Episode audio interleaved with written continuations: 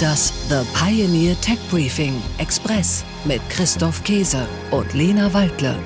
Herzlich willkommen und guten Morgen. Mein Name ist Christoph Käse und mit dabei, wie jeden Donnerstag, ist Lena Waldle. Hallo Lena, wie geht's dir? Hallo Christoph, guten Morgen. Mir geht's gut. Wie geht's dir?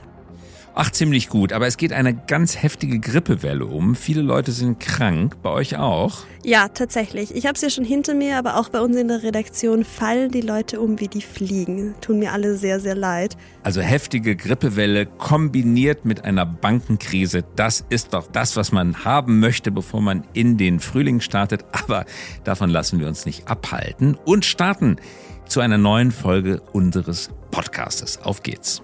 Das machen wir. Christoph, es geht heute bei uns um 7% und um den Industriesektor, der in Deutschland für 7% der jährlichen CO2-Emissionen verantwortlich ist. 7% der jährlichen CO2-Emissionen. Das klingt nicht viel, aber es kommen immerhin 50 Millionen Tonnen Kohlendioxid zusammen. Und zwar beim Industriesektor, wie du gerade gesagt hast. Wo kommen diese Mengen her? Sie kommen keine große Überraschung hat man oft gelesen, aus der Stahlindustrie, zumindest hauptsächlich aus der Stahlindustrie. Das klingt jetzt alles ganz schön dramatisch, aber wir würden dieses Thema im Tech Briefing ja nicht aufgreifen, wenn wir nicht auf eine innovative Alternative gestoßen werden. Denn diese Mengen an CO2 in der Stahlproduktion, die lässt sich reduzieren. Und dabei kommt heraus der sogenannte grüne Stahl. Und grüner Stahl, das Wort hat jeder vielleicht schon einmal gehört. Grüner Stahl, grüner Wasserstoff, grauer Stahl, grauer Wasserstoff. Also alles wird irgendwie mit Farben markiert.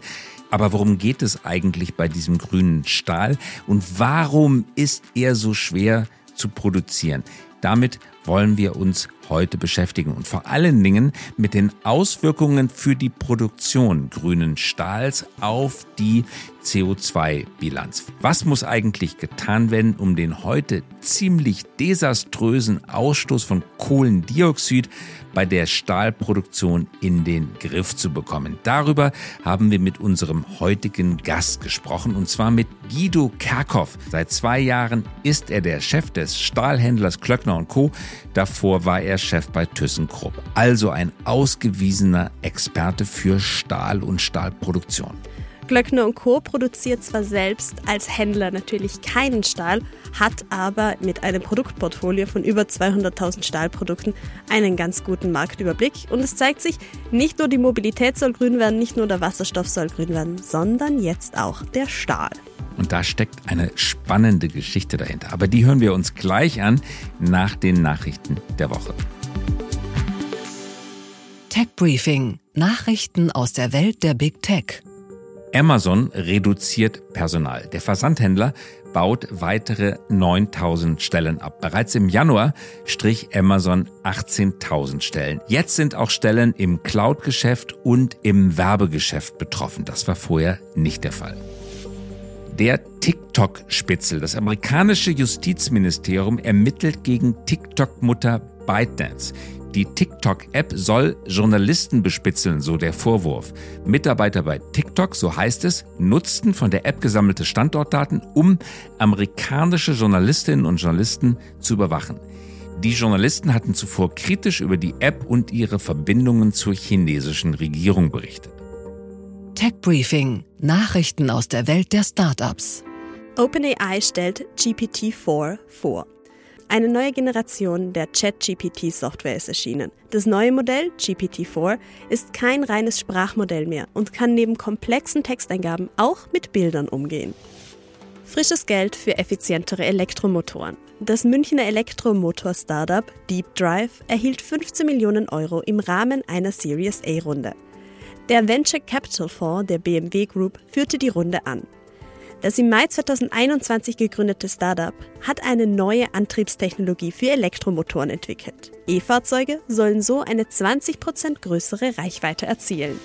Tech Briefing. Nachrichten aus der Welt der Technologie.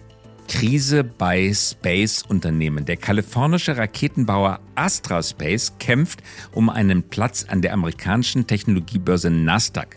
Astraspace braucht dringend Geld, um die Entwicklung seiner Rakete voranzutreiben. Die derzeitige Technologie war nicht in der Lage, NASA-Satelliten ins All zu schießen.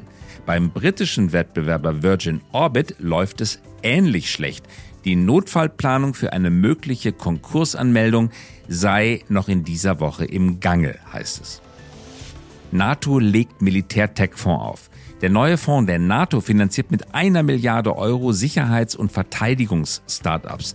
Klaus Hommels von Lakestar wird Chef des neuen Fonds. Außerdem soll Geld in Wagniskapitalfonds fließen, die sich auf solche Firmen spezialisieren. Vor allem in Europa sind Startups, die dediziert militärische Anwendungen entwickeln, noch selten.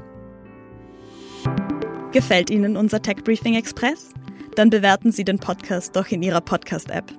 Einen Deep Dive in das aktuelle Thema, Infos zu Megatrends und Innovationen, die unser Leben verbessern. Das hören und lesen Sie mit einer Pioneer-Mitgliedschaft. Kommen Sie an Bord und bleiben Sie immer top informiert und der Technik einen Schritt voraus.